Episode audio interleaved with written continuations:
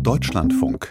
Sport am Sonntag. Mit diesem Massenstart ist diese nordische Ski-WM in Planitzer also zu Ende gegangen. Der Deutsche Skiverband kann mehr als zufrieden sein. Summa summarum. Zwölf Medaillen bedeuten nicht nur eine Verdopplung der Ausbeute von vor zwei Jahren bei der Heim-WM in Oberstdorf, sondern auch einen deutschen Rekord bei nordischen Skiweltmeisterschaften. Dazu haben auch die Langläufer natürlich beigetragen. Bundestrainer Peter Schlickenrieder könne mit Staffel Silber der Frauen und Staffel Bronze der Männer zufrieden sein und stolz, hat ARD-Reporter Jens-Jörg Krieg gesagt. Also habe ich Peter Schlickenrieder gefragt, wie stolz und zufrieden er denn nach diesen WM-Tagen jetzt ist. Ich bin sehr, sehr stolz aufs Gesamtteam. Noch dazu ist uns wirklich dieses äh, kleine Kunststück gelungen, dass wir nicht bloß äh, mit den Mädels äh, eine Medaille holen, sondern jetzt auch mit den Jungs seit ewigen Zeiten diese ersehnte Bronzemedaille gewonnen haben. Und das macht schon sehr glücklich, weil das einfach so für das Team, für den Teamerfolg steht. Beides Mal in den Staffelwettbewerben und äh, damit eigentlich jetzt die Herren gleichziehen mit den Mädels und das glaube ich gibt einfach einen unwahrscheinlichen Schwung, Motivation für alle, die nicht dabei waren bei der Weltmeisterschaft, zu Hause sind, in äh, deutschlandweiten äh, oder europaweiten Wettkämpfen unterwegs sind und auch den Sprung irgendwann schaffen möchten nach ganz oben. Obwohl Olympia in Peking von den Medaillenfarben her besser war, sagen Sie jetzt, diese WM war ein weiterer Schritt nach vorn. Warum? Weil die Staffel zum Beispiel äh, nur zwei Athletinnen gehabt hat, die äh, bei Olympischen Spielen in der Staffel waren. Das heißt also, wir haben zwei neue oder weitere Athletinnen, die eben wettbewerbsfähig sind, einsetzen können. Zeigt einfach damit, dass wir eine gewisse Breite haben bei den Damen. Und äh, zum anderen, weil eben auch die Herren erstmals so eine Medaille erringen konnte. Also das heißt, das Gesamtteam hat vielleicht zwar keine goldene wie zu Olympia, aber hat im gesamtheitlich einfach einen Schritt nach vorne gemacht und damit eigentlich verteilt es auch ein bisschen mehr im Team. Es sind nicht nur die wenigen, sondern es sind mehrere, die zum Erfolg beitragen und es zeigt einfach das, was wir immer versuchen, gebetsmühlenartig zu vermitteln, dass so eine Staffel, so eine erfolgreiche Staffel mindestens acht Top-Athletinnen und Athleten braucht und nicht bloß die vier, die das dann über die Ziellinie bringen.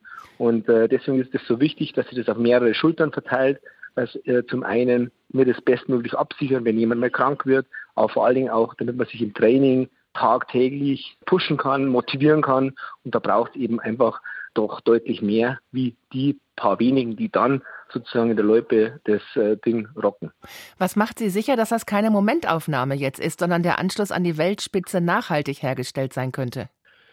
Weil sich äh, jetzt einfach mehrere Athletinnen, also Athleten, die letztes Jahr eben bei der Silbermedaille dabei waren, die sind heute eher am Rand gestanden und haben sich aber genauso mitgefreut mit denen, die äh, diesmal äh, sozusagen in Topform waren und deswegen in der Staffel eingesetzt worden sind, weil sie sich einfach gesehen haben, am eigenen Leib erlebt haben. Sie waren letzter dabei, jetzt hat es knapp nicht gereicht, aber dann kann man sich für die Kolleginnen freuen oder für die Kollegen freuen, die eben jetzt das halt, äh, in ähnlicher Weise, ähnlich guter Manier über die Ziellinie gebracht haben. Also das macht es einfach so wichtig, weil wir es auf mehrere Schultern verteilen und nicht bloß die eine Katharina Hennig oder Viktoria Karl, sondern es sind eine Pia Fink, eine Laura Gimmler, eine Katharine Sauerbrei, eine Lisa Lohmann und noch viele weitere, die jetzt auch in den sagen wir, nachgeordneten Wettkampfebenen äh, gut performen. Wir haben heute eben gleichzeitig zu dem 50-Kilometer-Lauf einen Europacup-Wettbewerb gehabt und der wurde bei den Männern von einem Florian Notz gewonnen und bei den Damen von einer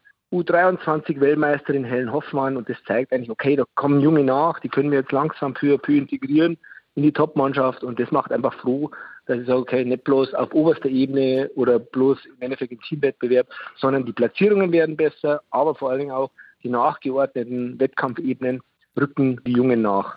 Wie wichtig sind diese Ausrufezeichen auch für die Reputation des Langlaufsports hierzulande?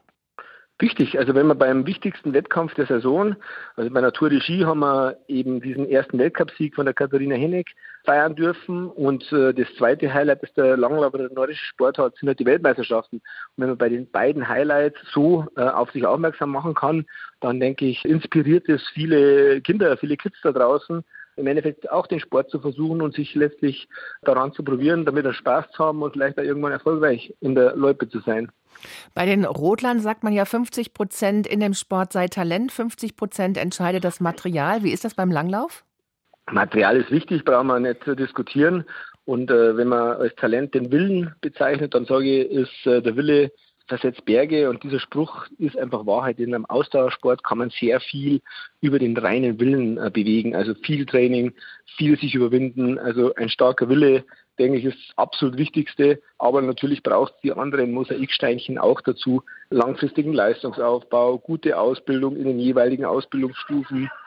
Und natürlich äh, ganz zum Schluss ein, so ein Team, wie es wir jetzt bei den Weltmeisterschaften gehabt haben, im Wechselbereich, weil wir einfach jetzt, würde ich sagen, mit einer sehr, sehr hohen Erfolgsquote, mit guten Skiern deswegen auch den Erfolg einfahren konnten.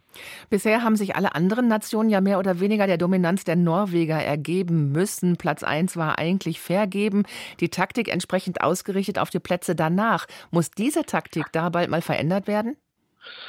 Ja, die Taktik muss äh, im Großen und Ganzen nicht verändert werden. Wir konzentrieren uns ja eigentlich auf jeden einzelnen Athleten oder Athletin dass sie an ihrer Performance arbeiten, also wirklich Schritt für Schritt sich weiterentwickeln, weil nur dann ist man einfach äh, wettbewerbsfähig.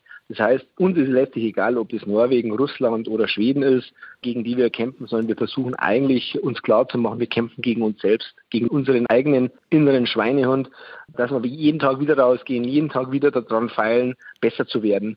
Und dann ist eigentlich das Resultat oder wen wir da hinter uns lassen, eigentlich die logische Folge äh, daraus. Also jetzt sich zu viel mit den Gegner zu beschäftigen, wäre, glaube ich, der falsche Zeitpunkt. Also das kann man dann machen, wenn man schon äh, zehnmal hintereinander Zweiter geworden ist äh, bei den Weltmeisterschaften und Olympischen Spielen. Soweit sind wir noch nicht. Es geht darum, dass man einfach die Einzelpodien angreift, also dass einzelne Athleten fähig sind, mal einen Podiumsplatz äh, zu ergattern und auch da ist uns egal, wer vor uns ist.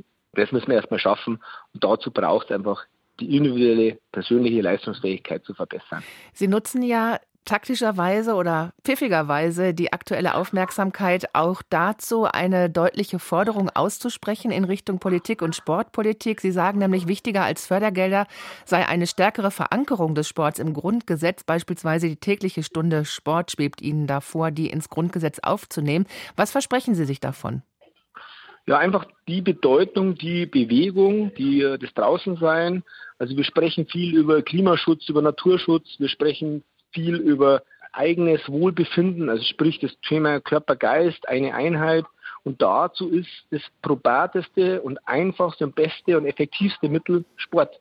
Sich draußen bewegen in der freien Natur, einfach die Stunde spazieren gehen, laufen, langlaufen gehen, Skitour gehen, also alles, was draußen stattfindet, wo ich keine großen künstlichen Anlagen brauche, wo ich einfach nur die Überwindung brauche, rauszugehen und was zu machen. Und das, glaube ich, heilt so viele Probleme, persönliche Probleme, eigene Probleme, aber auch gesellschaftliche Probleme.